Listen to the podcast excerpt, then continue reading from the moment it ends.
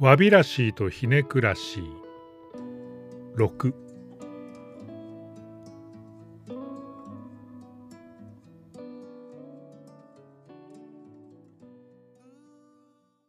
暑い夏の太陽が真上に昇る日曜日に先生がやってきて僕はキッチンで麦茶をコップに継ぎ先生に手渡した。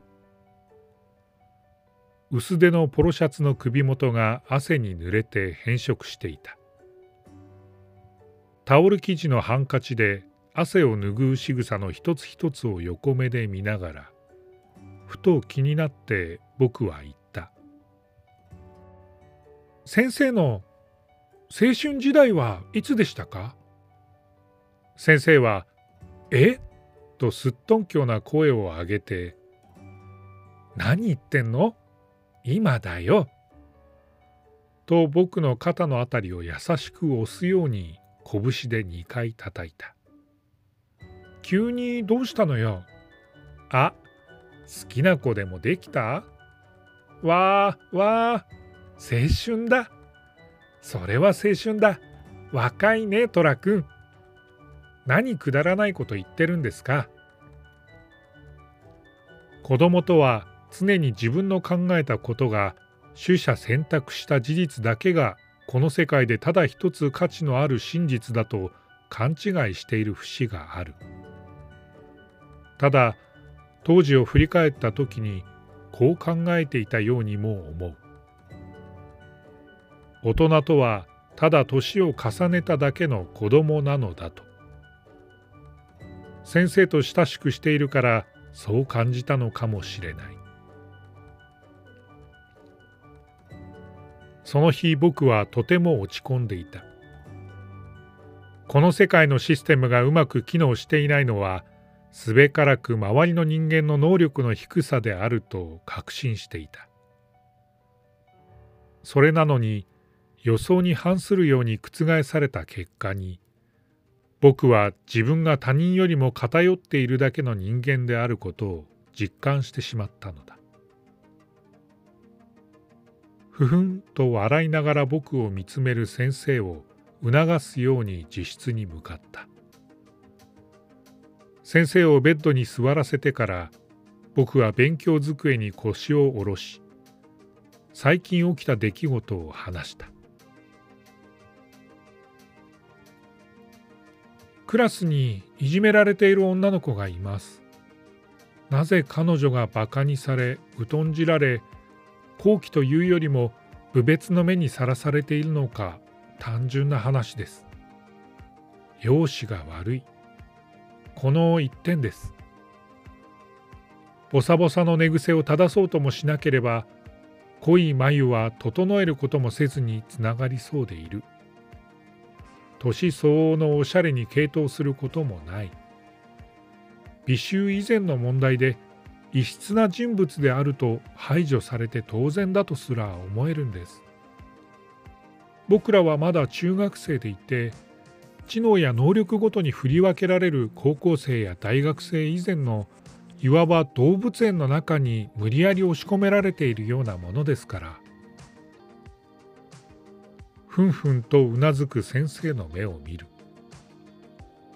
何を考えているのかわからないが続きを促そうとしていることだけは見て取れたので僕は続ける最近クラスで手と手を取り合う遊びが流行ってるんです最初は小規模なゲームでした数人の女子グループが友情を試すための心理ゲームのようなものを仕入れてきたらしいです。何でもいいんです。ただ誰かの手に触れるだけ。握手でも何でもいい。ただ人の手を握り続ける1分間で嫌悪感を抱かないか生理的に受け付けないかを探るテストゲーム初めは同性同士の遊びとしてエスカレートして仲のいい男女でどんなゲームも飽きが来ることは必然で彼らはゲームの延命措置として嫌いな相手の手を握るゲームとして遊びを進化させたんです当然やり玉に上がったのはいじめられている彼女でした。うん。それで、トラ君はどうしたの？先生、正直今ちょっとドキドキしてるよ。褒め待ちだよ。褒めたいのにお預け食らって待ってる犬の気分だよ。ベッドの上で膝下まで伸びているスカートを品よく折り曲げたまま正座する先生のふざけているのか真面目な発言なのか真意のわからない言葉は無視して僕は先生から視線をそらしたまま言う。昼休みの時間でした。給食が終わり仲のいい数人のグループが重力に惹かれて固まるように群れを作るあの不思議な時間です。僕も同じように普段から声をかけてきてくれるクラスメート数人と一緒に過ごしていました。問題はその直後に起こりました。男子の一人がふざけて彼女の手を握るために近づいていきました。彼女は最初寝たふりを決め込んでいたんです。それが不利だと分かったのは彼女が一切嫌がることをしなかったから。ずっと代わる代わる数人の男子たちが彼女の手を握り大げさに悲鳴を上げました「来たね。やっぱり無理だ」「いやお前には無理だけど俺はできる」「いや無理だ。キモすぎる」「次はお前がやれ」そんな具合に順番に彼女はずっと机に突っ伏して両腕をだらんと下げたままされるがままにしていました。ふと顔を上げて先生を見るとまっすぐに僕の目を見ていることが分かった。心なしか充血しているその目をいるように向けてくる。一瞬先生の唇が何か言いたげに震えたのだけど深い鼻息を吐いただけで何も言ってはくれなかった。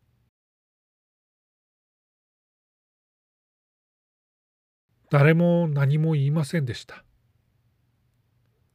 辺りを見回すとクラスメートの大半はニヤニヤと笑っているだけ。女子の中には本当に気持ち悪いものを見た後にそうするようによく触れるよね。私には無理と同意を求めるように声を上げる人もいました。それは僕が普段仲良くしている友達も同じだったらしく「お前も無理だろ？あんなブスに触るなんて」と。そう意地の悪い顔と声で聞いてきました。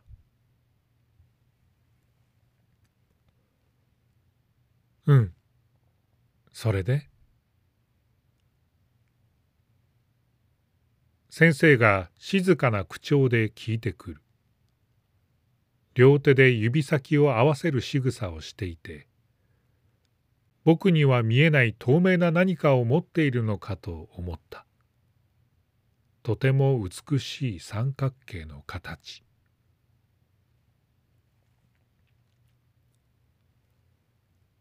握りました。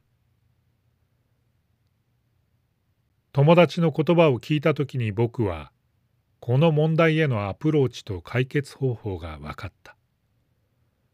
難しいとすら感じてはいなかった。どうだろう？ちょっとやってみるよ。と口にしてから彼女に近づいていって声をかけた。とても小さな声でごめん。1分間だけ我慢してほしい。そうささやいてから握手の格好で彼女の右手を握り続けた。異様な盛り上がりを見せたのは最初の20秒だけだった。40秒を超えたあたりから教室中がしんとしてクラスメートの視線はすべて彼女と僕に注がれていた。約束の1分が過ぎても僕はその手を握り続けた。体温を感じてほしかった。僕は敵ではないと伝えたかったから。教室の壁にかけられている時計を見たわけでも頭の中で秒針を鳴らし続けたわけでもない。必ず1分以上はこの手を離さないと決めていた。体感では5分以上。ただ彼女の手に触れ続けていただけ。僕にとってはこの馬鹿げたゲームを終わらせるための一つの手段であっただけだった。僕が自身の間違いに気がついたのはその直後だった。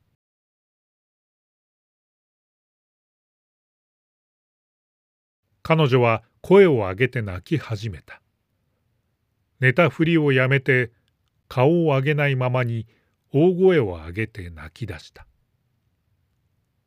その瞬間に僕は自分の愚かさに気がついたのだった。今の今まで耐え続け守り続けてきたはずの彼女の何かを壊してしまったのかもしれないと思った。心も動かないままに。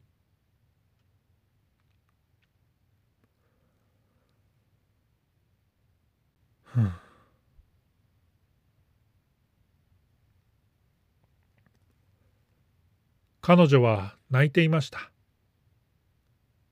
次の日から学校に来なくなったんです。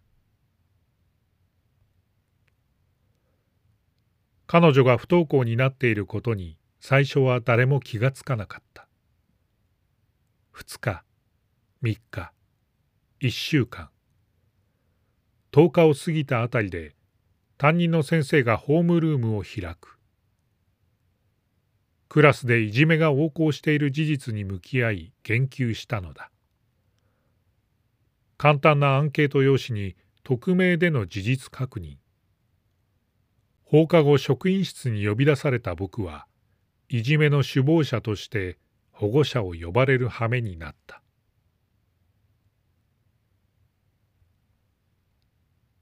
そう。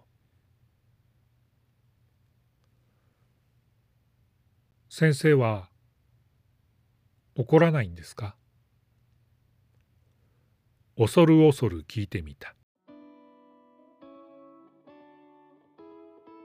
担任の先生に事の顛末を説明された母さんとまた聞きで話を聞いていた父親とでいじめを受けて不登校になった彼女の両親に頭を下げに行ったのだと聞かされた。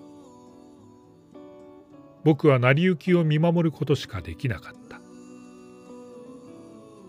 真意はどうであれ事実は変わらない。僕は彼女の手を握り結果的に彼女の何かを壊したのだから。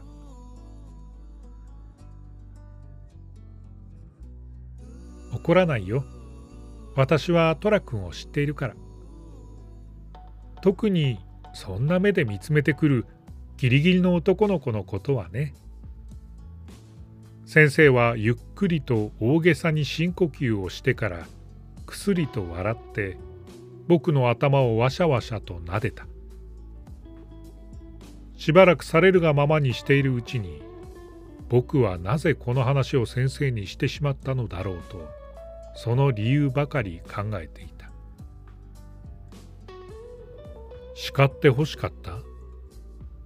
違う女に触れたことを咎めてほしかった？それはわからない。わからないまま僕はあの時に彼女が泣いた理由がわからないままだっ